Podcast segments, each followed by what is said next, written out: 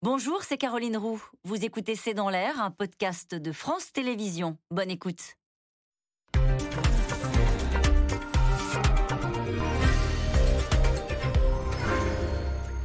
Bonsoir, soyez les bienvenus dans C'est dans l'air. Un drone et un avion font l'actualité internationale ce mardi 2 août. Le point commun, c'est qu'ils sont tous les deux américains. Le drone a lancé un missile et tué le chef d'Al-Qaïda. C'était dans la nuit de samedi à dimanche. Joe Biden l'a annoncé ce matin très tôt. Ayman al-Zawahiri, considéré comme le cerveau des attentats du 11 septembre, a été tué sur un balcon de Kaboul, d'après le récit américain. Dans cet Afghanistan, donc, que les USA ont cédé aux talibans il y a un an, quasiment jour pour jour, et près de 21 ans après la chute des Twin Towers. L'avion, c'est celui du troisième personnage de l'État à Washington, Nancy Pelosi, la présidente de la Chambre des représentants. Elle vient d'atterrir à Taïwan, cette île que la Chine considère comme partie intégrante de son territoire. En guise d'accueil, des avions de chasse chinois ont traversé le détroit de Taïwan. Ajoutons à cela que les États-Unis sont de loin le pays occidental qui a dépensé le plus en soutien à l'Ukraine depuis le mois de février. Alors Chine, terroriste, Russie, qui a peur de l'Amérique? C'est le titre de notre émission ce soir. J'attends vos questions, SMS, Internet, réseaux sociaux. Quatre invités pour y répondre. Anthony Bélanger, vous êtes éditorialiste et spécialiste des questions internationales sur France Inter.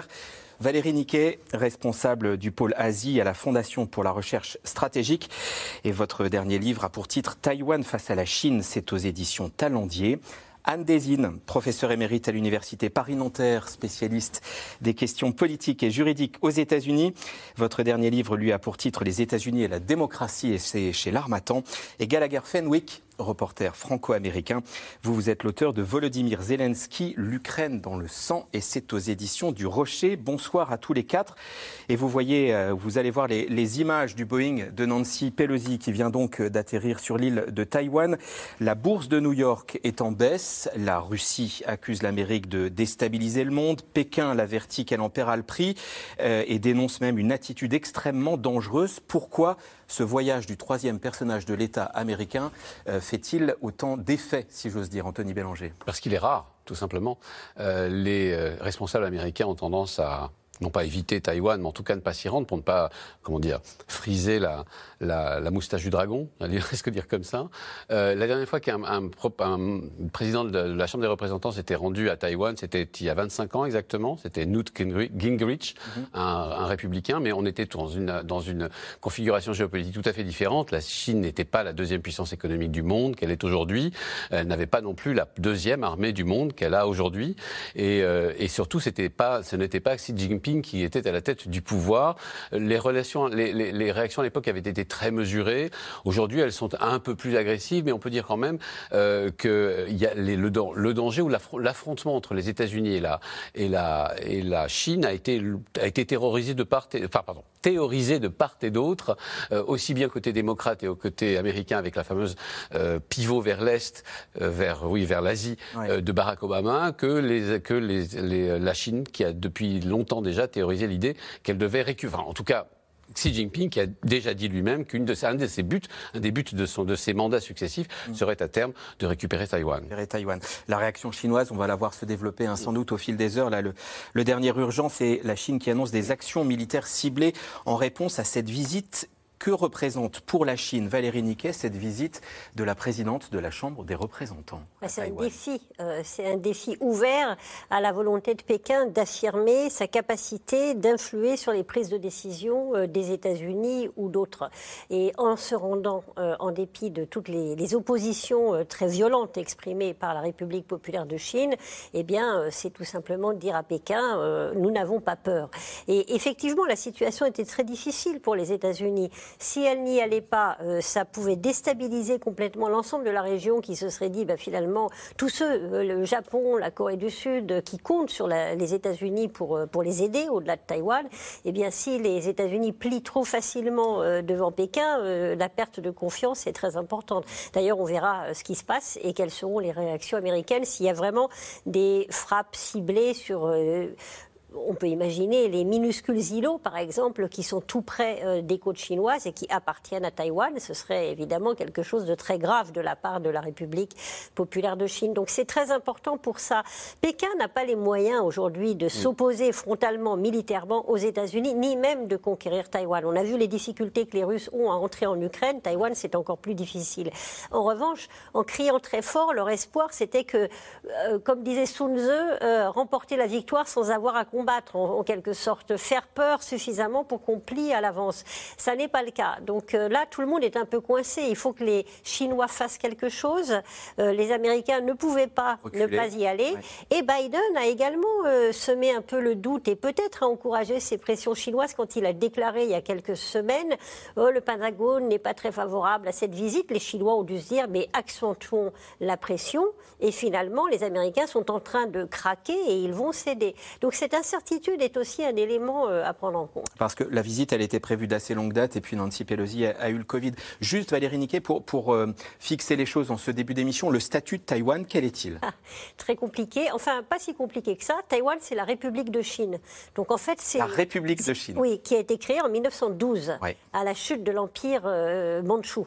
et donc, il y a eu ce régime, République de Chine, avec beaucoup de, de problèmes, la guerre avec le Japon, etc. Et lorsque les communistes chinois ont pris le pouvoir en 1949 sur le continent, euh, eh bien, euh, ce qui restait de la République de Chine s'est enfui et s'est réfugié à Taïwan. Donc, à Taïwan, on a la République de Chine et sur le continent, la République populaire de Chine. La seule chose, c'est qu'à Taïwan, il y a aussi des indépendantistes qui pensent que l'idée d'un rattachement à la Chine s'est terminée et qu'il faudrait qu'un jour Taïwan devienne indépendante, même s'ils sont très très prudents sur le sujet. Et euh, Pékin, en tout cas les communistes à Pékin, eux euh, affirment d'une manière euh, régulière, enfin c'est le cœur de leur, c'est un, un intérêt cardinal, comme ils disent, eh bien, Taïwan fait partie de la Chine. Ils se considèrent comme les héritiers euh, de la République de Chine, de l'Empire mandchou, et donc ils considèrent que Taïwan appartient à la Chine et doit leur revenir. Donc c'est quoi? C'est un pays semi-indépendant? C'est un pays, euh, on pourrait dire, un État indépendant de fait. Jusqu'en 71, c'est eux qui étaient à l'ONU. Ils ont perdu leur siège, euh, remplacé par la République populaire de Chine, ce qui explique tous les problèmes réguliers, leur représentation à l'Organisation mondiale de la santé. Et ils ont de moins en moins de de pays, ça c'est quand même important, qui reconnaissent Taïwan. Il n'y en a plus que 14 aujourd'hui. Pourquoi? Parce que la Chine, contrairement à l'Allemagne de l'Est ou même à la Corée du Nord, refuse qu'un pays reconnaisse en même temps et Taïwan et la République populaire de Chine. Alors Nancy Pelosi dit que sa visite marque le soutien inconditionnel des États-Unis à, Taïwan. Anne désigne que cela n'entre pas en contradiction avec la politique américaine vis à -vis de la Chine. Est-ce qu'on en est sûr? Alors, il est sûr que ça n'arrange pas Biden, et c'est la raison pour laquelle il a laissé entendre que cette visite ne l'arrangeait pas. Surtout que c'est un petit peu trop tôt des élections de novembre. Et vous l'avez dit, elle devait y aller au printemps, elle a attrapé le Covid. Mais là, elle fait passer ses intérêts et le leg pour l'histoire avant euh, la politique américaine, parce qu'elle sait qu'elle ne sera plus euh, présidente de la Chambre, elle ne va pas se représenter, elle fait partie des octogénaires ou quasi-octogénaires qui sont aux États-Unis avec Trump, Biden et le reste. Donc, comme elle a toujours défendu la liberté, la démocratie, elle a voulu euh, un petit peu la dernière chose avant qu'elle ne quitte la politique. Mais c'est aussi un petit peu différent parce que, certes, le dernier leader qui est allé, c'est Gingrich, mais à l'époque, c'était un républicain, mais c'était la présidence Clinton. Donc il n'y avait pas le même degré de risque. Mhm. Tandis que là, pour les Chinois qui refusent la notion de séparation des pouvoirs, ils considèrent qu'en bon autocrate, Biden n'a qu'à dire à Nancy Pelosi, vous n'allez pas à Taïwan et c'est fini. Sauf que ce, n'est pas tout à fait comme ça que ça se passe.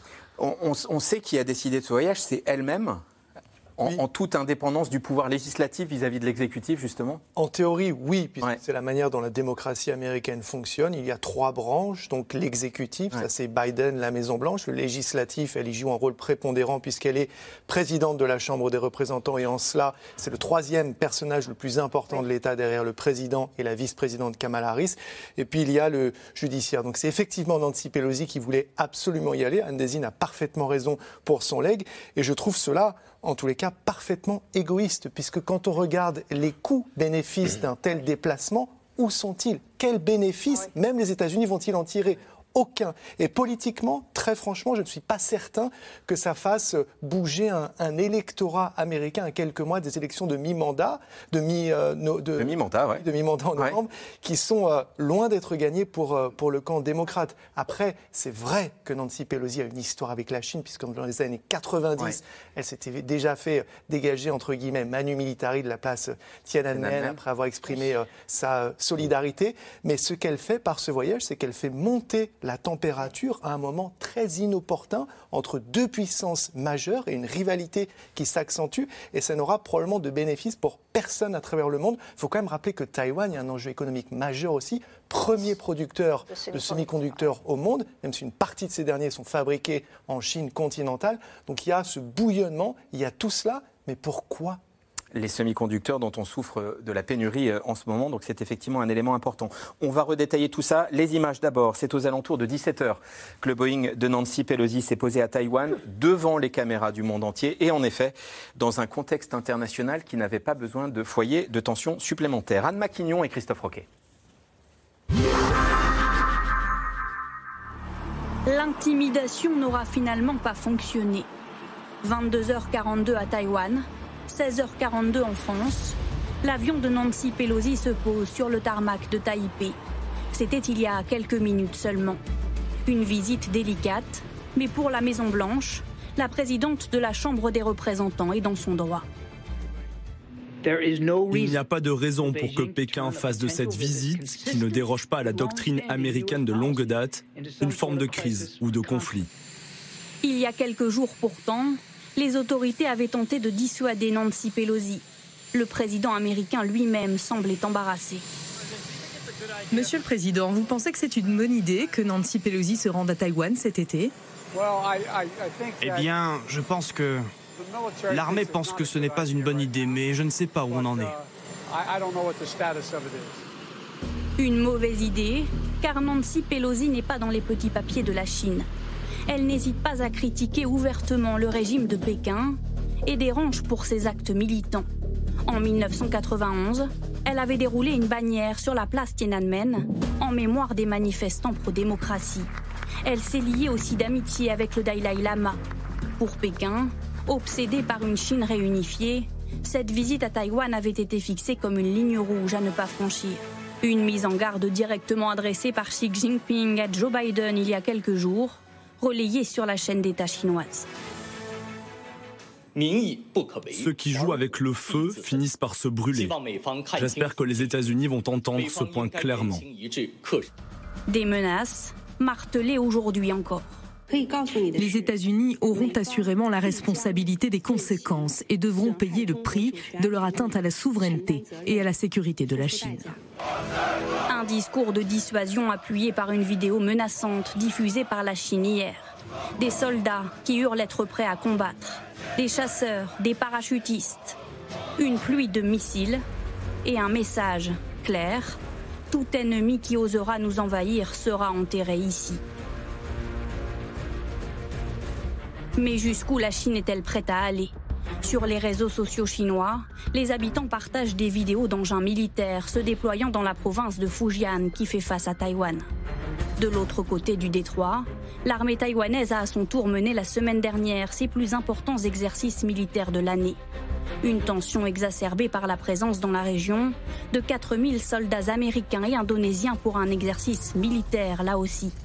Le contexte régional est dangereux, accentué par une menace nucléaire généralisée, comme l'a souligné hier le secrétaire général de l'ONU en marge d'une conférence sur le traité de non-prolifération.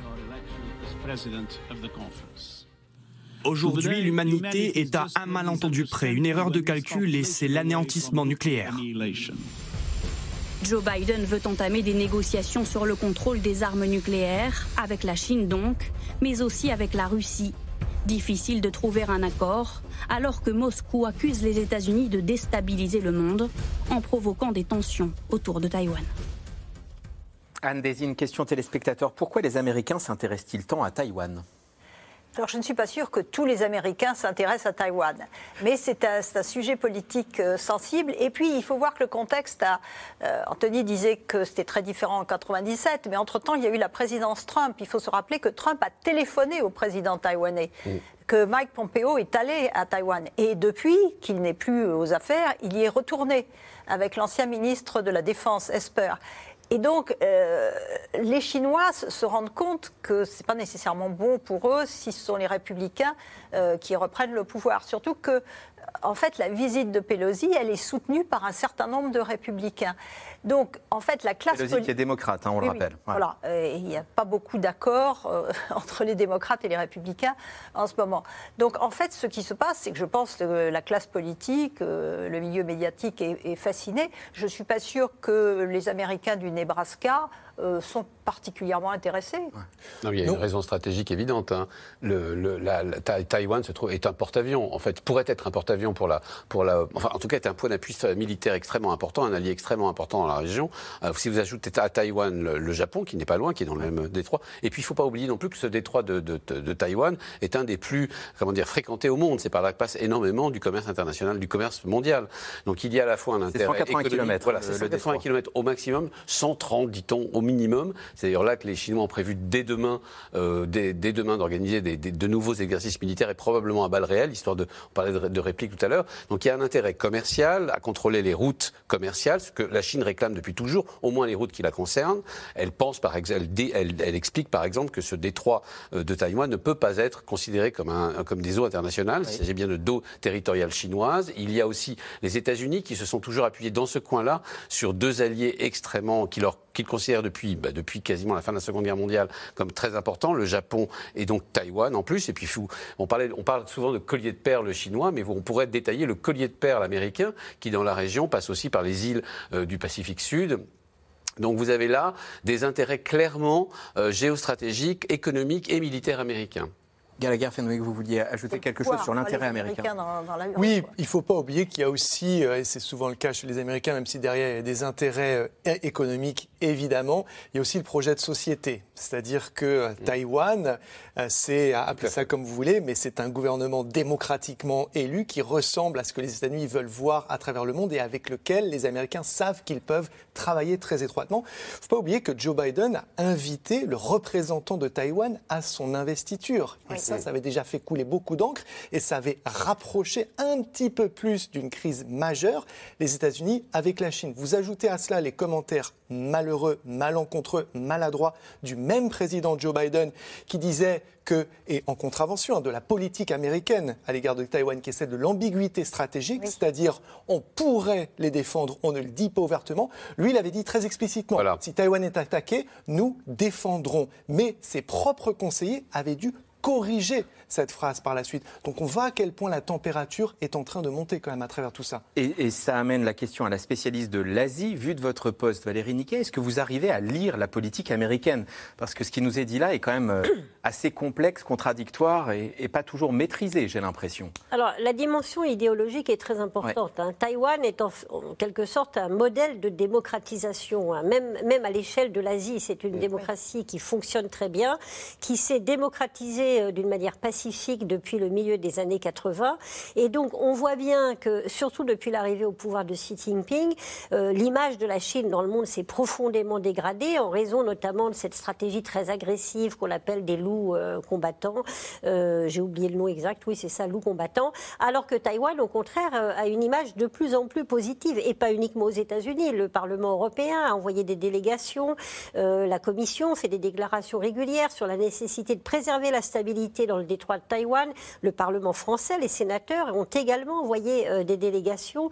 Euh, donc on Il y a eu des sénateurs français à Taïwan. Sûr, bien sûr, et qui ont rencontré Tsai Ing-wen il n'y a pas très longtemps. Donc en fait, la visite de, Nancy Pelosi, bien sûr, à ce niveau, c'est important, mais il y a eu d'autres visites importantes et il y en a de plus en plus. C'est sans doute ça d'ailleurs qui inquiète Pékin, c'est qu'ils voient bien qu'ils sont en fait en train de perdre Taïwan. Pendant très longtemps, on avait ce discours, euh, c'est pour Taïwan, c'est une question de temps et ça va redevenir chinois. Les choses sont beaucoup moins sûr, aujourd'hui, il y a des interrogations sur l'avenir même de la Chine avec cette crise économique, le rôle de Xi Jinping, les débats qui existent en Chine, le zéro Covid, la crise immobilière, enfin toute une série de, de problèmes. Et Taïwan apparaît comme raisonnable en quelque sorte par rapport à cette Chine. On a entendu les déclarations euh, martiales. Euh, donc c'est aussi pour tout ça que les Américains s'intéressent à Taïwan et pas uniquement eux d'ailleurs. On pourrait presque dire qu'il y a d'un côté une, démocratisation euh, de Taïwan, qui ressemble beaucoup à ce que, à, ce que l'Occident aimerait voir euh, se développer en Asie et qu'il obtient en partie au Japon, évidemment, euh, en Corée du Sud aussi, et à Taïwan. Et de l'autre côté, vous avez une militarisation, une nationalisation de la Chine. C'est vraiment modèle contre modèle. Pour une nord-coréanisation, je dis. Nord-coréanisation. on, a, on a entendu tout à l'heure John Kirby parler au pupitre euh, de la salle de presse de la Maison-Blanche. Très concrètement, il coordonne la communication stratégique du Conseil de sécurité nationale américain. Il parle évidemment des exercices militaires. C'est une sorte de porte-parole en matière de défense, de la Maison-Blanche. C'est exactement cela pour l'exécutif américain. Donc il parle, si vous voulez, des exercices très menaçants que la Chine mène. Et on passe souvent cet extrait-là. Mais il faut savoir que juste derrière, il a rappelé ce qu'est la politique officielle des mm. États-Unis à l'endroit de Taïwan. Et c'est la non-reconnaissance de l'indépendance de cet archipel. Et c'est là que se situe le curseur, si vous voulez, en matière d'intensité dans cette rivalité sur ce dossier entre les États-Unis euh, et euh, la Chine. Donc sur Taïwan, il faut être très explicite, les États-Unis ne reconnaissent pas l'indépendance, mais vont s'approcher de plus en plus de cela. Et c'est ça qui fait, entre guillemets, trembler du côté de Pékin. Et euh, par ailleurs, Anne Désine, les États-Unis n'ont pas les moyens en ce moment d'ouvrir un nouveau front militaire aussi mince soit-il. De toute façon, je ne pense pas que ce serait un front militaire, ce serait des livraisons d'armes, comme en Ukraine. Simplement, euh, cela commence à faire beaucoup, bah, beaucoup de dizaines de milliards de dollars qui sont livrés en Ukraine, beaucoup d'armes. À titre de comparaison, euh, sous Donald Trump, il y avait eu livraison de 18 millions de dollars d'armement, ce qui paraît ridicule quand on voit tout ce qui est livré à l'Ukraine. Euh, dans la présidence Biden, on en est à un milliard de dollars. Néanmoins, dans le coin, il y a déjà des bases, des soldats américains. Tout à fait. Mais, pardon, quand, Biden s'est retiré d'Afghanistan de, façon aussi catastrophique que nous savons, et on va y venir dans le deuxième Absolument il savait que les Américains, après 20 ans de conflit, ne voulaient plus entendre parler de guerre. Donc il y a cette idée qu'ils ne veulent plus les boots des, soldats sur le, sur le terrain. C'est-à-dire que euh, livrer des armes, ok, faire les drones, ok, mais euh, je, ne vois pas une implication directe des États-Unis. Anthony? Cela dit, l'Ukraine, c'est très intéressant parce que la guerre en Ukraine, du côté russe comme du côté ukrainien, sert un peu de. Enfin, tout le monde dans la région regarde ça. C'est-à-dire du côté. Euh, euh, du côté taïwanais, on regarde beaucoup comment l'Ukraine résiste, et notamment en expliquant qu'il faudrait peut-être organiser une défense territoriale, il faudrait aussi peut-être avoir des tanks et des, des, euh, engins blindés plutôt que des avions ou des bateaux. Euh, et du côté de, la Chine, on regarde, les, vous, le soulignez tout à l'heure, les échecs de la, de la Russie, c'est-à-dire notamment parce que tout simplement l'armée de libération populaire chinoise est un peu une photocopie de l'armée de l'armée russe, c'est-à-dire qu'elle a, elle est organisée par exemple en matière logistique de la même manière que l'armée russe. Et on a bien vu que c'était ça qui pêchait en Ukraine. Et sans expérience du combat, du tout. voilà. Et, il y a une deuxième chose qu'il faut toujours ne jamais oublier. Vous le soulignez aussi tout à l'heure, mais je pourrais un petit peu l'expliciter. On parlait tout à l'heure des 180 km de Détroit qui séparent la Chine de, la, 130 de Taïwan. Détroit, disiez 130 ou 180. Euh, imaginez que ce serait le premier débarquement depuis la Seconde Guerre mondiale que les Chinois devraient organiser. Et, et que la, différence, la distance entre la, la Grande-Bretagne et la France est de 30 km à peine. Et qu'en plus, donc, et qu'il a fallu aux Américains, pendant des années, planifier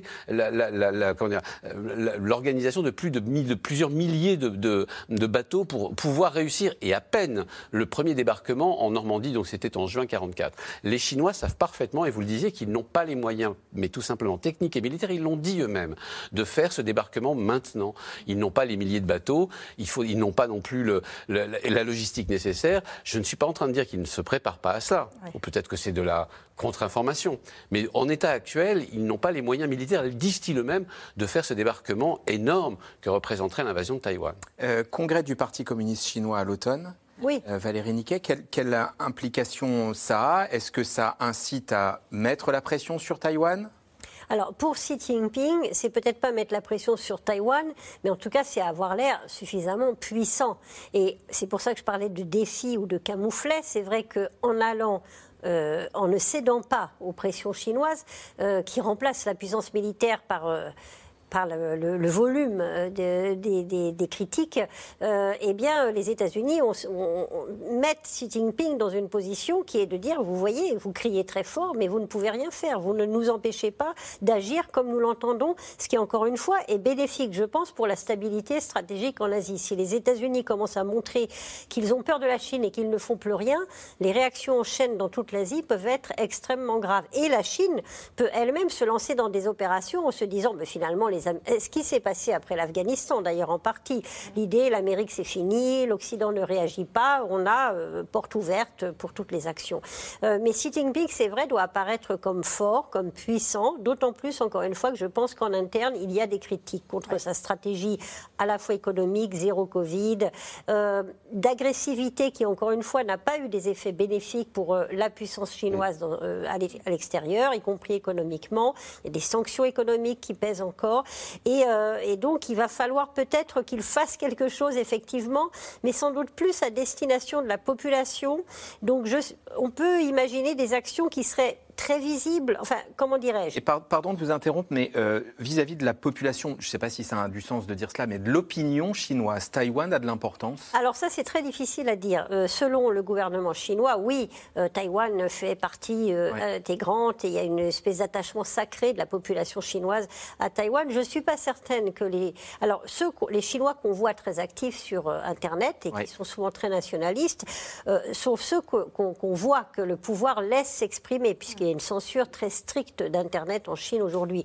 Je pense que la population chinoise aujourd'hui, on a vu avec les mouvements de colère, de manifestations qui ont eu lieu il y a quelques semaines dans des provinces, c'est euh, leurs économies, euh, les investissements dans l'immobilier, euh, le zéro Covid, le chômage dans les campagnes. C'est beaucoup plus ça, à mon avis, plutôt que l'idée de reconquérir Taïwan, surtout si ça débouchait sur un effondrement économique pour la Chine. Gallagher Fenwick, vous vouliez ajouter quelque chose? Non, l'économie, c'est le mot-clé. C'est-à-dire quand on se concentre sur des conflits de, ce type, on a tendance à, penser aux forces aéronavales, etc. Mais si euh, la Russie nous apprend quelque chose aujourd'hui, c'est qu'il y a bien d'autres armes à disposition. Et à l'endroit des États-Unis, la Chine en a une qui est majeure, c'est l'économie, encore une fois. Xi Jinping doit répondre et il va répondre. L'interrogation, c'est comment? Mais je pense que oui, on peut parler de possibles accrochages entre euh, des euh, avions américains, euh, des avions chinois autour de la ligne médiane du détroit de Taïwan. Mais je pense que la réponse des gens, on en a une aujourd'hui, elle est de nature cyber, donc des attaques de cette nature-là. Mais aussi, économiquement, la Chine peut faire très très mal aux États-Unis. Et ça, ça se ressentira très concrètement du côté des États-Unis, qui est déjà un pays qui est déjà en situation d'hyperinflation. On va y revenir tout à l'heure. Cette question, Anthony Bélanger de Raymond, Alpes de Haute-Provence, la visite de Nancy Pelosi à Taïwan va-t-elle rapprocher encore plus Chine et Russie? On a euh, vu la Russie dire très vite euh, l'Amérique déstabilise le monde avec cette, cette visite. Bonne question, mon capitaine. Euh, je pense que c'est vraiment pas le problème là pour le coup. Euh, je pense vraiment que la Chine a un problème euh, clairement, a un problème. Vous disiez économique, de route commerciale, de rapport avec le, de rapport stratégique et géostratégique avec la, avec le, avec le, les États-Unis, et qu'en plus elle n'a pas envie de mêler la Russie à ça pour une autre raison, qui est que l'exemple que donne la Russie en Ukraine n'est pas forcément, comment dire la, réussite que voudrait montrer euh, n'est pas forcément à la hauteur de ce que voudrait montrer la, Chine dans, sa, propre sous-région. C'est-à-dire que l'embarras de la Russie d'ici, qui est empêtré, grosso modo, on peut le dire quand même, hein, dans une guerre qui dure depuis cinq mois, euh, n'est pas du tout le, type de, rapport que la, Chine a envie d'entretenir avec les États-Unis. Il faut jamais oublier que euh, les Chinois, contrairement aux Russes et contrairement aux Occidentaux, a pour elle le temps, et l'a toujours eu. Elle a toujours, le facteur temps a toujours été extrêmement important. On se venge aujourd'hui d'une certaine façon, du siècle de l'humiliation, qui a duré de 1850 à 1950. On a le temps, d'ici 2049, d'envisager le retour de Taïwan dans le, giron euh, chinois continental. 2049, les 100 ans 2049, de la Chine les, 100 ans de la Chine communiste. Donc le, la notion du le, temps qui semble tellement manquer aux Occidentaux quand ils font des opérations extérieures, et notamment à la Russie, est un facteur que les Chinois ont toujours pris en compte euh, pour, dans leur politique, dans leur stratégie, dans leur stratégie, dans leur politique stratégique et géostratégique.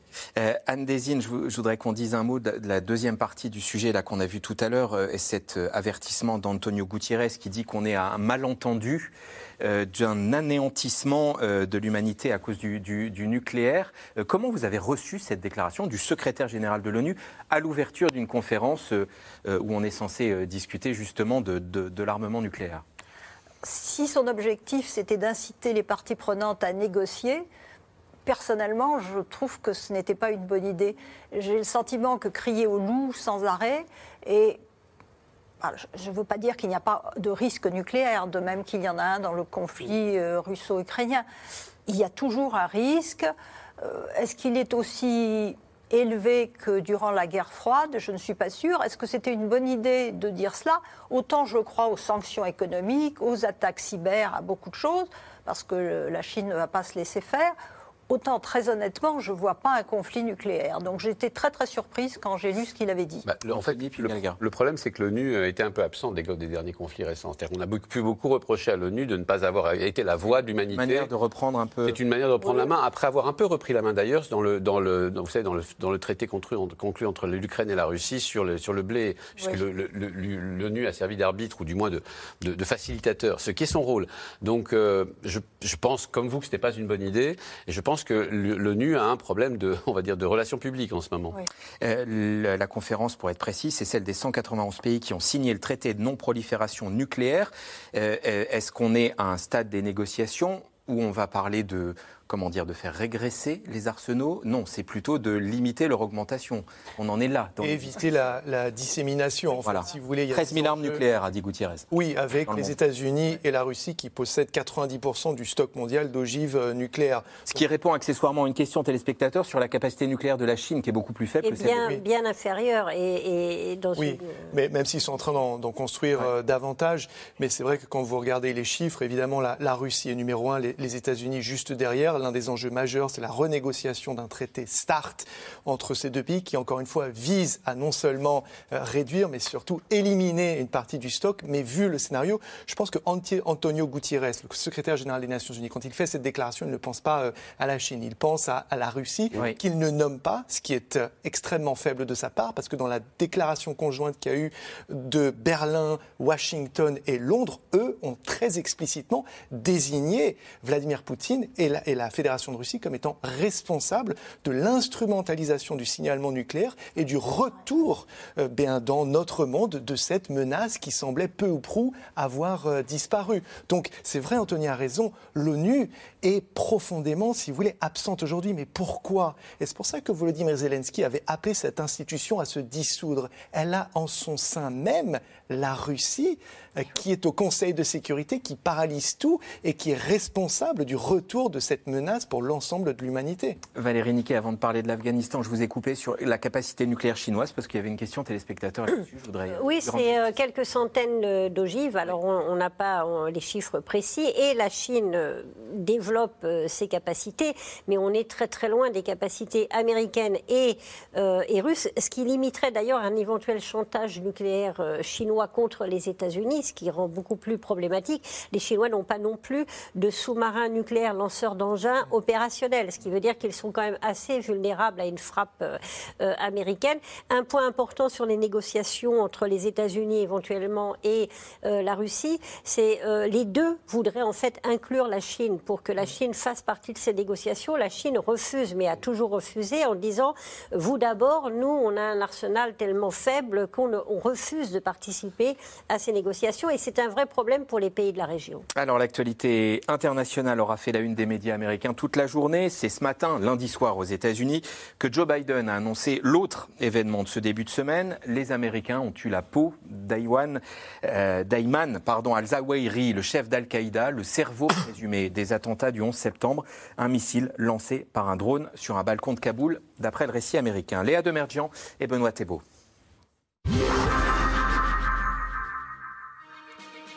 Une nouvelle de dernière minute, les États-Unis ont tué le chef d'Al-Qaïda.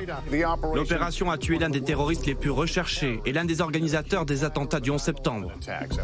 Depuis hier, c'est l'information qui fait la une de toutes les télés américaines.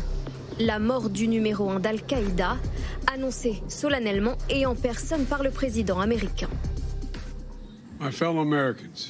Mes chers compatriotes, samedi, sous mes ordres, les États-Unis ont mené avec succès une frappe aérienne à Kaboul, en Afghanistan, qui a tué l'émir d'Al-Qaïda, Ayman al-Zawahiri. Peu importe le temps que cela prendra, peu importe où vous vous cachez, si vous constituez une menace pour notre population, les États-Unis vous trouveront et vous élimineront. Ayman al-Zawahiri, 71 ans, l'un des terroristes les plus recherchés au monde. Chef de l'organisation Al-Qaïda, il était traqué par les Américains depuis plus de 20 ans. Sa tête avait même été mise à prix pour 25 millions de dollars. 6h18 ce dimanche, c'est au cœur de Kaboul, dans le quartier des ambassadeurs, qu'Eyman al-Zawahiri est tué alors qu'il se trouve sur un balcon, lui qui ne sortait jamais de chez lui.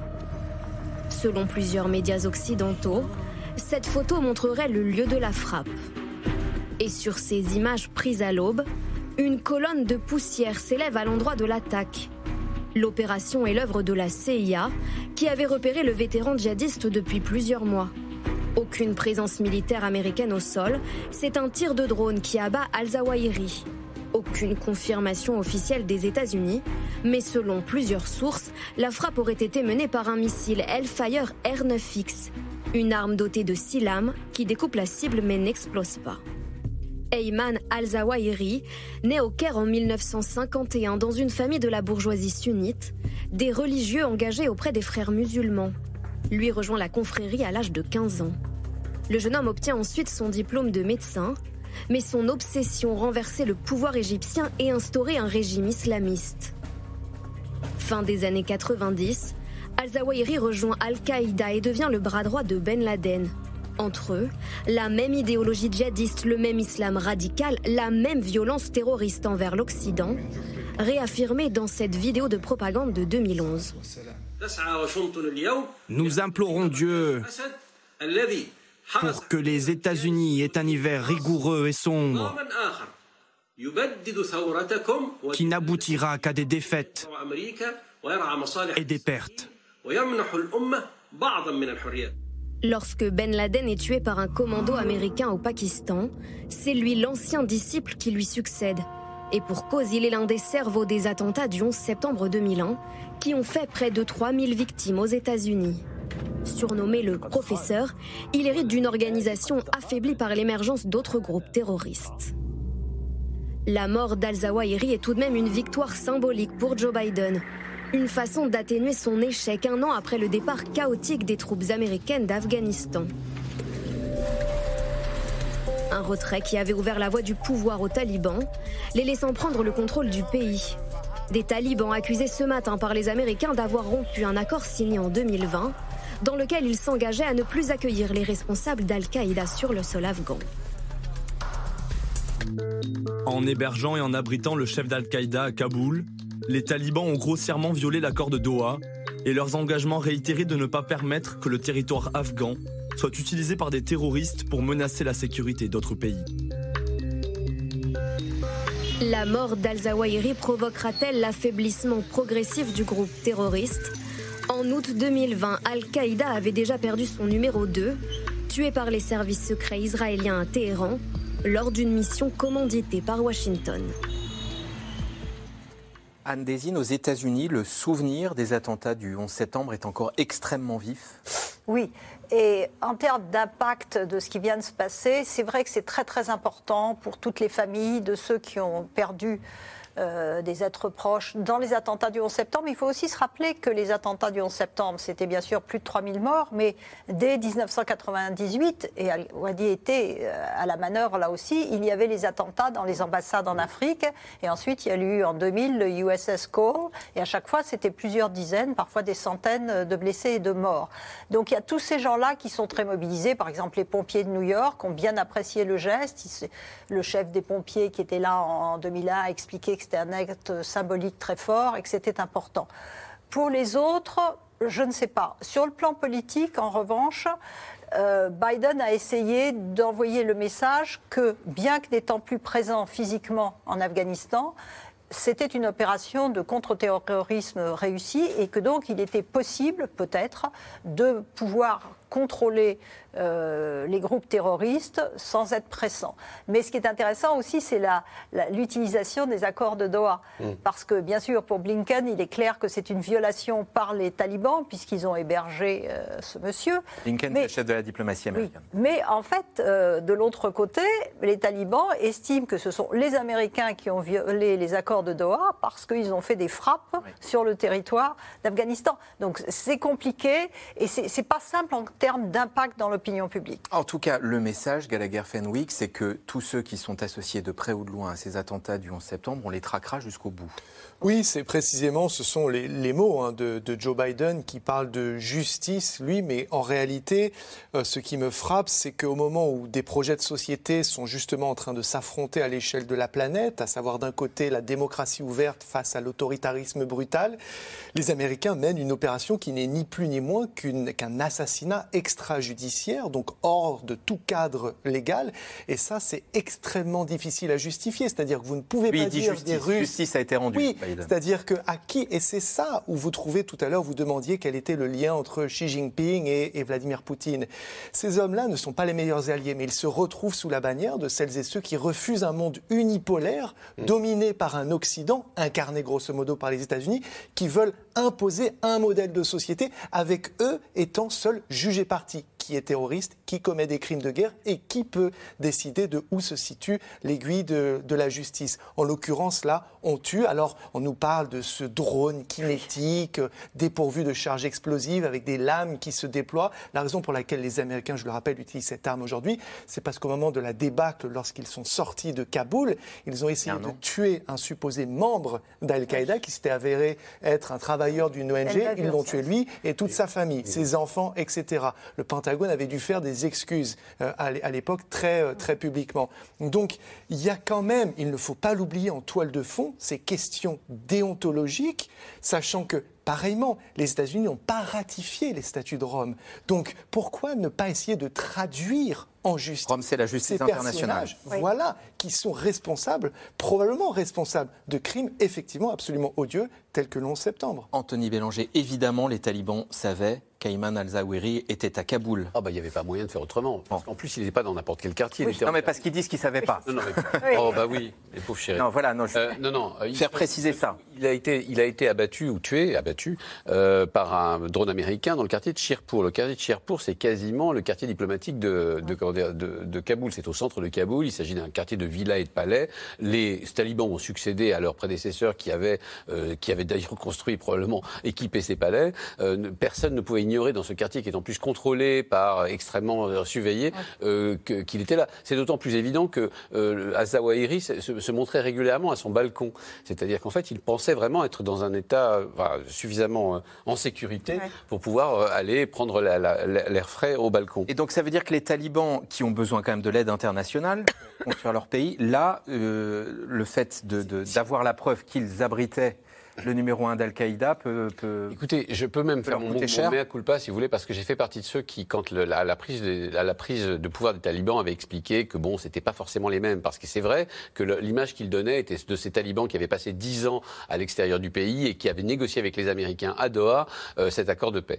Euh, or, il se trouve que mois après mois, semaine après semaine, en fait, je me rends compte qu'il s'agit bien des mêmes.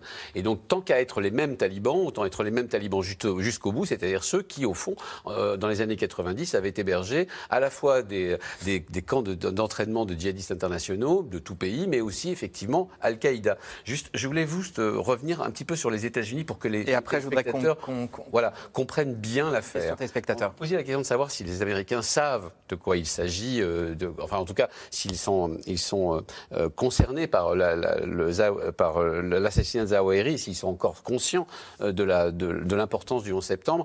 Il faut jamais oublier qu'aux États, les États-Unis c'est un pays de vétérans, c'est-à-dire d'anciens combattants. On estime qu'un homme américain euh, adulte sur sept est un ancien combattant aux États-Unis. Ça change totalement la perspective. Les anciens combattants aux États-Unis, c'est-à-dire ceux qui ont été envoyés, y compris très récemment, dans des opérations extérieures suite au 11 septembre, ce ne sont pas des vieux monsieur, vous savez, qui tiennent difficilement euh, des, drapeaux lors des commémorations du 11, novembre. Ce sont des hommes jeunes euh, que, que, tous les jours, on voit dans les séries, mais on voit aussi dans les séries américaines, mais on voit aussi à la télévision, on remercie pour leur service. Il faut jamais oublier ça. Euh, Gallagher Fenwick, question téléspectateur Alain en Seine-Saint-Denis. Peut-on croire à la fin d'Al-Qaïda? Non, euh, parce que Al-Qaïda. Qu'est-ce qui reste d'Al-Qaïda? Euh, La marque et l'idéologie. D'ailleurs, Ayman al-Zawahiri est, l'incarnation, si vous voulez, donc, de cette philosophie qui émane des frères musulmans, de cette confrérie qui vient de son pays natal, qui s'est transformée en, djihadisme, qui prône, si vous voulez, l'installation, l'avènement de la charia et le, la désinstallation des régimes apostats par la violence. Donc il a théorisé tout cela. Ça a très largement. Un intellectuel du mouvement, quelque Absolument, oui, oui, oui. oui, oui. Ah euh, euh, et, cela a très largement essaimé, d'ailleurs, dans des zones qui nous concernent, nous, Européens, à savoir notamment en Afrique de l'Ouest, euh, sahélienne, où cette philosophie est très largement représentée, mais avec différentes marques. Si vous voulez, Al-Qaïda, c'est une marque, et puis c'est devenu une nébuleuse. Et donc maintenant, il y a des sous-marques dans ben, les, les, les sous-continents. Donc non, Al-Qaïda n'a pas, en tous les cas, la philosophie n'a pas disparu, même si, encore une fois, dans cette logique commerciale entre djihadistes, euh, effectivement, la marque organisation État islamique a peut-être supplanté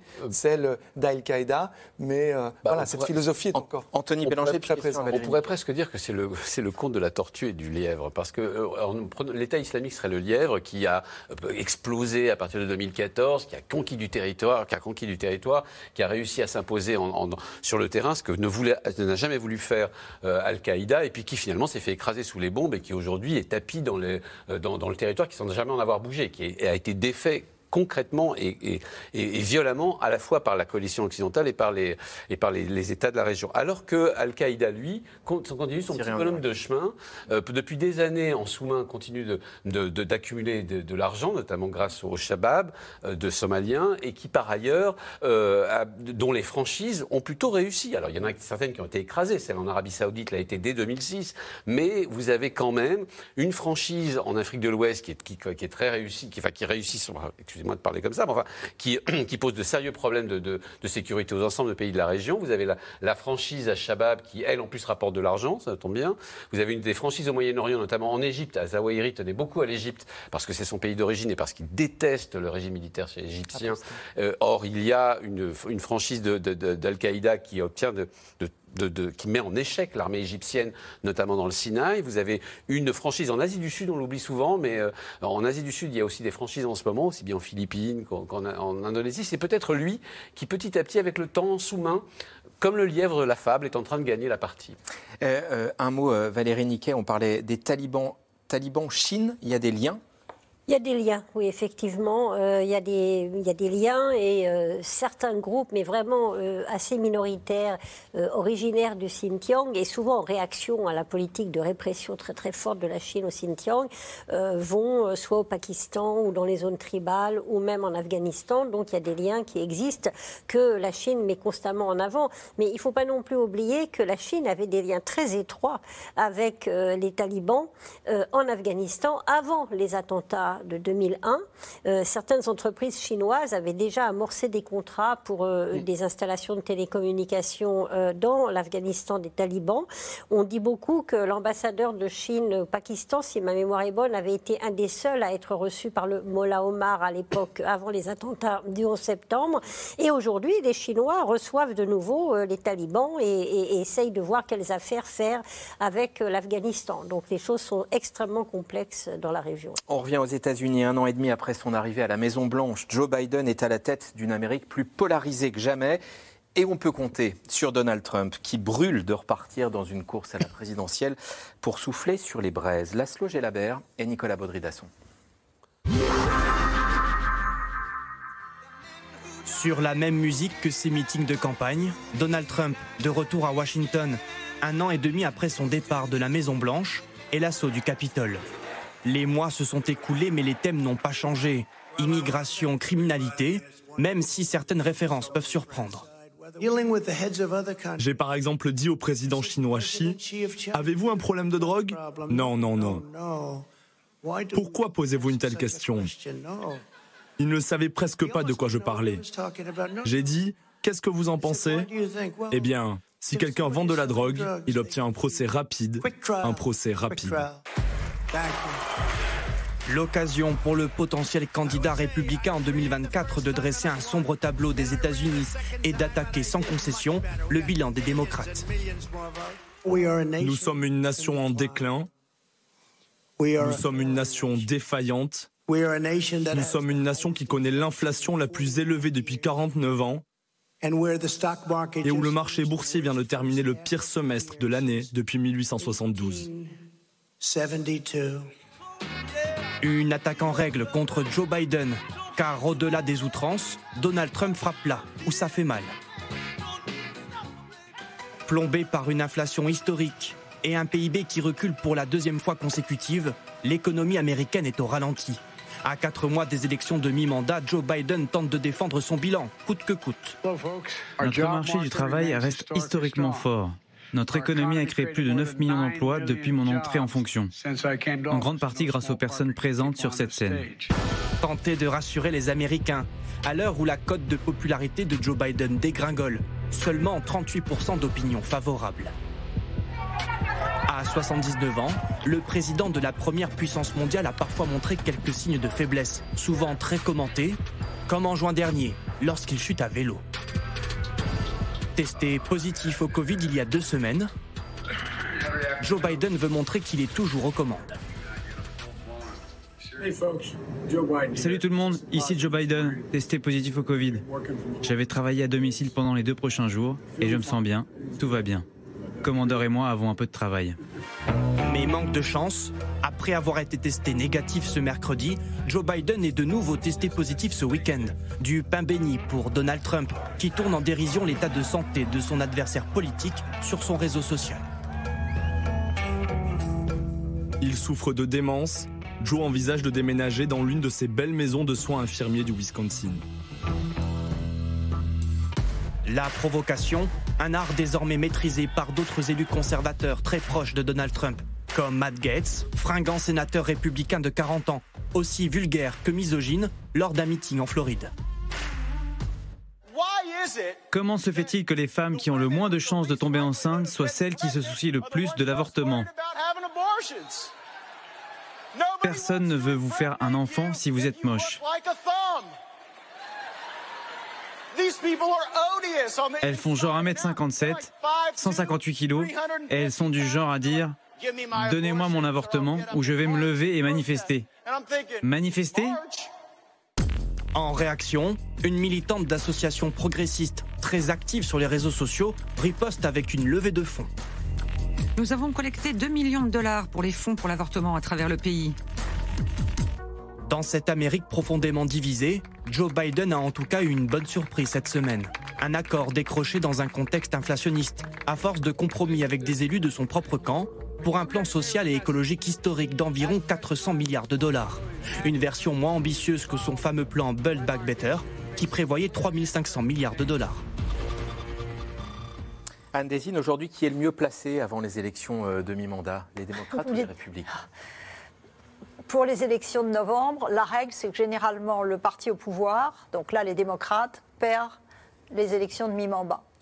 Et euh, vu les chiffres de Biden, on vient de les entendre, 38% qui trouvent qu'il a fait du bon travail et euh, simplement 30% qui voudraient qu'il se représente, ça semble très très mal parti. Donc en fait, la question qu'il faut se poser, c'est combien de personnes vont aller voter en novembre et est-ce que les gens qui vont aller voter vont aller voter sur l'inflation, qui est un vrai vrai problème. L'essence à 5 dollars, enfin le gallon quand même, pas le litre, c'est terrifiant pour les Américains qui sont sans arrêt en voiture. Donc vont-ils se prononcer sur l'inflation ou bien est-ce qu'il peut y avoir une mobilisation des démocrates, des indépendants sur la suppression du droit à l'avortement, mais aussi d'autres décisions de la Cour suprême, cette Cour suprême qui n'est plus conservatrice, elle est radicale, qui donc a mis un trait sur le droit à l'avortement, a également rendu plus impossible pour les gouverneurs démocrates ou les municipalités démocrates de contrôler un tout petit peu le port d'armes. Et puis surtout, ce qui est, gravissime, et c'est pour ça que si cette loi est adoptée, c'est pas encore tout à fait gagné, mais si cette loi est adoptée,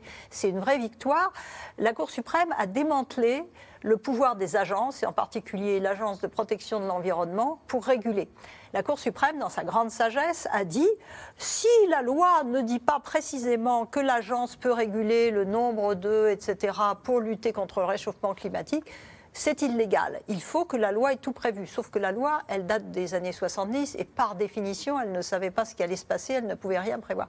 Donc il y a une vraie mobilisation de ces, ces trois groupes, plus les LGBT, etc pour pousser à aller voter. Mais pour le moment, ce n'est pas sûr et il faudrait quand même un miracle pour que les démocrates l'emportent en novembre. Gallagher Fenwick, question téléspectateur Prosper dans l'un. Où est passé Kamala Harris? Ah. C'est une excellente question et je n'ai pas la réponse. Prosper apprécie votre Et euh, je pense que si vous voulez, ça fait un moment en réalité qu'on nous pose cette question. C'était l'un des grands espoirs du Parti démocrate parce que c'est vrai qu'elle a l'apparence très charismatique, mais elle a très fortement déçu. Je me souviens notamment de son voyage, son déplacement ici même à Paris sa conférence de presse, on avait l'impression d'une écolière qui lisait ses notes, qui était absolument dépourvue, que ce soit de charisme justement, mais aussi de vision euh, stratégique. Donc euh, elle a fortement déçu du côté démocrate. Si vous voulez, elle était censée euh, en fait glaner, accumuler, agréger des paramètres, c'est-à-dire le paramètre minorité visible, mais aussi un paramètre de modération. Même si elle vient de Californie, elle n'est pas de gauche ou d'extrême gauche. C'est une ancienne procureure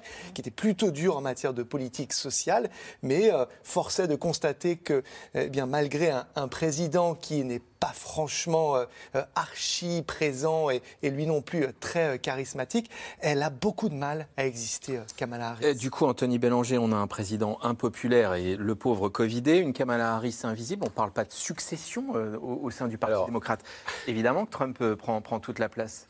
C'est vrai que si on lit la, presse américaine euh, que lisent la, toute la, la côte est, le Washington Post le New York Times, c'est désespérant. C'est-à-dire qu'on a l'impression d'un président qui ne préside plus, qui est trop vieux, euh, dont on voit, même quand on, on parle anglais, on voit à son discours qu'il il arrive à peine à prononcer ses discours. Effectivement, Kamala Harris, qui est descendue éditoriaux après éditoriaux tellement elle est inconsistante, et les démocrates qui seraient dans un. Et donc, et un code de popularité qui ne permettrait pas de gagner les élections. Alors, je vais quand même redonner un peu d'espoir dans ce monde de brut. D'abord parce que le New York Times et le Washington se sont beaucoup trompés, euh, notamment quand il s'agissait de prévoir des élections. Deuxièmement, approbation de votre voisine de gauche. Voilà. Euh, deuxièmement, parce que en fait, quand on regarde, les... c'est pas pour les présidentielles, c'est pas pour le Joe Biden que vont voter les Américains, ils vont voter dans des élections locales et ultra locales. Il faut jamais oublier que la démocratie américaine, si elle est belle, c'est justement de cette somme de localités et d'élections locales, d'États, de sénateurs, de gouverneurs, de référendums, etc. C'est ce qui moi me la rend passionnante. Par ailleurs, euh, quand on regarde en fait, y compris les sondages, les républicains vont pas beaucoup mieux. C'est-à-dire, on voit que les démocrates sont aux alentours de 40, 40, 40 d'opinion, de, de, vote. Hein. Les, les, républicains sont à 33-34. Hein. Donc on vous avez raison de souligner que ça se jouera effectivement sur l'inflation ou euh, ça se jouera sur l'inflation, sur des, des, problèmes de société et aussi éventuellement. Euh, comment dire, sur la, capacité, euh, sur, des, sur, des, sur des enjeux extrêmement locaux. Et est-ce que. Allez-y, allez-y. Je veux bien rajouter, les enjeux locaux, ils sont essentiels. Et l'un des problèmes des démocrates, c'est qu'ils les ont négligés toutes ces années. Et donc là, nous sommes dans la situation où les républicains contrôlent 30 États hmm. sur les 50 où ils ont le poste de gouverneur, ils ont les deux chambres et ils ont tous les petits postes. Et en particulier, à cause de la Cour suprême, encore une fois, qui a démantelé la loi sur le droit de vote, ces États républicains sont en train de modifier les règles électorales et les petits camarades de Trump se présentent sous sont d'étiquette MAGA, Make America Great Again, et ils, sont, ils vont occuper les postes de Secretary of State, un poste dont personne n'avait jamais entendu parler jusqu'à quelques mois, qui est le monsieur ou la dame en charge des élections. Et là, on connaît l'un d'entre eux, Raffensberger, c'est le monsieur courageux qui, lorsque Trump l'a appelé et pendant une heure lui a demandé de lui trouver 11 780 voix, a dit Monsieur le Président, vous n'avez pas les bons chiffres, Monsieur le Président, je ne ferai pas ça. Sauf qu'en 2024, et dès les midterms, là, en 2022, ça va être non plus des fonctionnaires intègres qui peuvent être républicains ou démocrates. Dans chaque État, hein, je vous ai Voilà, qui appliquent la loi. Mais dans les États dominés par les républicains, ça va être, à mon avis, des gens partisans qui, eux, n'auront aucun scrupule à modifier les résultats. Et un, mot, est-ce que la candidature Trump côté républicain est inévitable ou c'est à la fois c'est à la fois la, c'est à la, la bonne nouvelle et la mauvaise nouvelle pour le parti républicain. Oui, Donald Trump se présentera, mais en même temps, c'est c'est une malédiction ah parce que ça, ça, droitise le parti, le parti républicain. en plus, on ne sait pas encore, on verra au mi-terme si ça fait perdre ou gagner les républicains. Il y a aussi ça, il y a aussi le facteur Trump. Il a mis en avant des candidats ou décidé de ne pas soutenir d'autres candidats qui peut-être sont inéligibles dans une élection, dans, le, dans, le, dans la réalité des élections. Mais par ailleurs, qu'il se présente, oui, et que les Américains étant 4 ans, dans 3 ans maintenant, 2 ans et demi, envie de voter pour quelqu'un qui d'aussi euh, oui, vivant, ça sert. Non, clivant, clivant. pardonnez-moi. Mais vivant, vous avez, par rapport à Joe Biden, vous n'avez pas tort de Oui, alors c'est vrai. Lui, au moins. Au moins, il, bouge. Euh, c'est pas évident. Mais il y a maintenant une majorité pardon, de républicains qui ne veulent pas que Trump se présente parce qu'ils sont conscients des risques parce qu'ils se rendent bien compte que c'est une figure polarisante et que ce qui a permis l'élection de Biden, c'est qu'il y avait Trump en face et qu'ils ne voulaient plus de Trump. Et puis, parce que, alors là, c'est assez cynique, ils se disent, de toute façon, ils ne pourraient faire qu'un mandat, donc il vaut mieux qu'on choisisse tout de suite, par exemple, le gouverneur de Floride, qui, lui, va se faire élire et il pourra faire 8 ans. Allez, les questions des téléspectateurs, c'est maintenant. Reste sur les États-Unis. Vous demandiez la parole, Gallagher Fenwick. Euh, Donald Trump a-t-il été ou sera-t-il inquiété par la justice américaine dans l'affaire de l'assaut du Capitole? S'il y a quelque chose qui caractérise Donald Trump, c'est sa capacité à échapper aux affaires et à ne jamais être condamné ou alors à solder cela discrètement par des énormes chèques. Dans ce cas-ci, ce ne serait pas possible. Mais euh, oui, c'est un, c'est un risque, hein, sa mise en, en inculpation. Pour autant, ça ne lui portera pas préjudice parce que celles et ceux qui votent pour lui eh bien, continueront de penser qu'il y a une chasse aux sorcières et un acharnement contre eux, le seul à les représenter. Là, à ce stade, euh, juridiquement, il est quoi? Inculpé? Quel est, quel est le, bon, le bon terme? Non, il n'est il est pas, il est, il est pas inculpé, mais il pourrait, il pourrait effectivement l'être au terme du travail de cette commission. Comment se porte l'économie américaine? Joe Biden, jusque-là, a-t-il pris de bonnes décisions? Anne Désine. En fait, c'est très difficile parce que euh, on voit l'inflation d'un côté et euh, pour certains, dont Larry Summers, euh, c'est de sa faute parce qu'il a injecté trop de liquidités par le plan Covid, etc. Euh, de l'autre côté, lui insiste sur les créations d'emplois. Et c'est vrai que quelque part, euh, à partir du moment où il y a eu pénurie de main-d'œuvre, les, salariés gagnent plus, il y a eu une augmentation du, taux de salaire minimum, etc.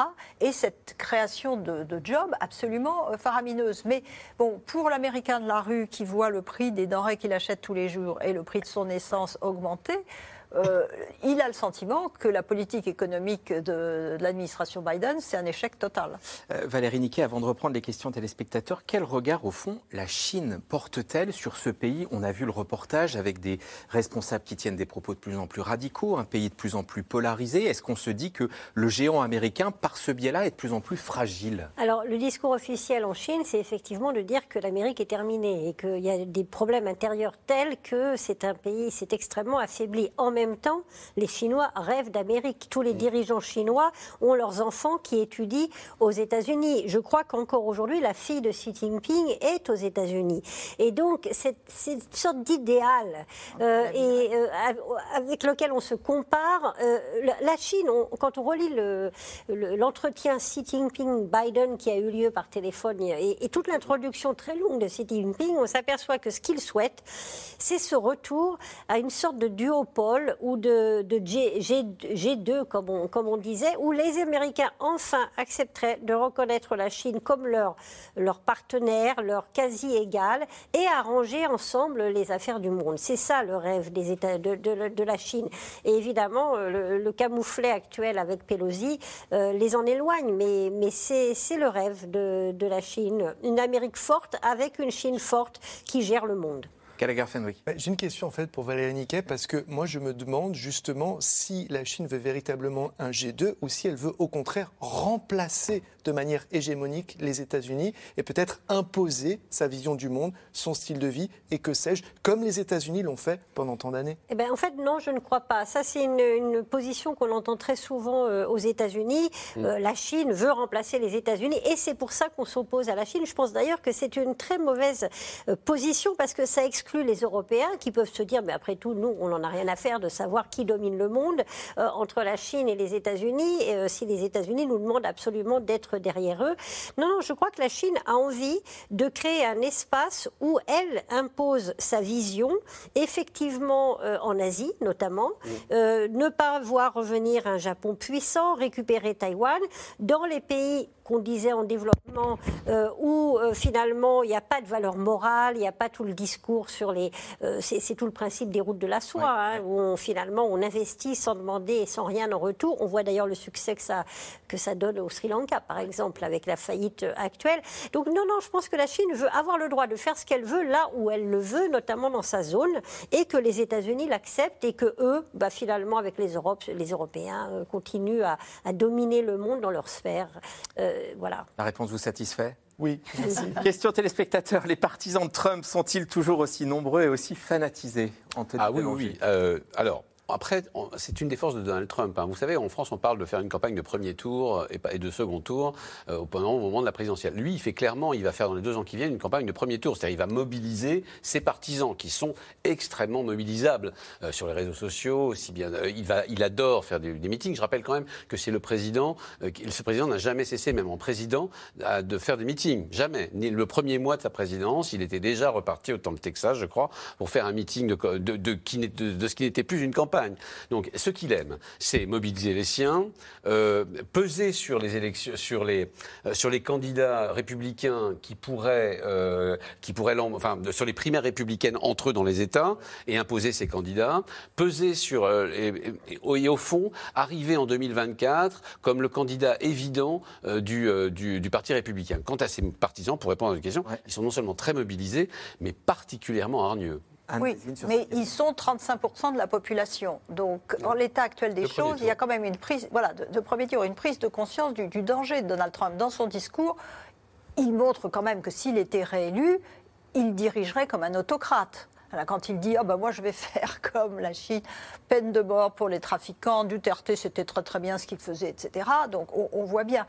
Et euh, quelque part, il y a quand même quelques républicains qui commencent à. Non, ça c'est en Philippines. Ah. Quelques républicains euh, qui commencent à, être inquiets de, de, là où Donald Trump a conduit le Parti républicain. Et donc les choses sont en train de bouger. Et pour revenir à la question sur les auditions de la commission sur euh, l'insurrection du 6 janvier, les choses sont en train de bouger parce qu'il y a de plus en plus de. Disons que au début, il y avait des gens qui témoignaient, très courageux, mais qui étaient un petit peu loin. Là, il y a des proches de Trump, des proches de l'administration qui témoignent. Et donc, on nous montrait Matt Guess, un élu. Il va sans doute finir devant le juge et lui mettre, euh, sans doute mis en examen, inculpé, parce qu'il a il aurait peut-être emmené des gens pour faire le repérage dans le Congrès. Et ensuite il a incité à la violence par ses discours, etc. Donc on voit que, je suis d'accord, Trump, il a évité à tout, pendant, tout procès pendant 40 ans, mais, euh, euh mais par contre, il est très possible, et ça ce serait une bonne chose, que des élus du Congrès républicains qui ont été d'une lâcheté, d'une irresponsabilité totale, ne soient pas dans l'impunité, qui est quand même un peu de sanction. Merci à tous les quatre d'avoir participé à cette émission de C'est dans l'air. Vous pouvez la regarder à nouveau ou pour la première fois à 22h45 ce soir ou l'écouter en podcast sur toutes les bonnes plateformes. Et pour une nouvelle émission, je vous retrouve avec grand plaisir demain.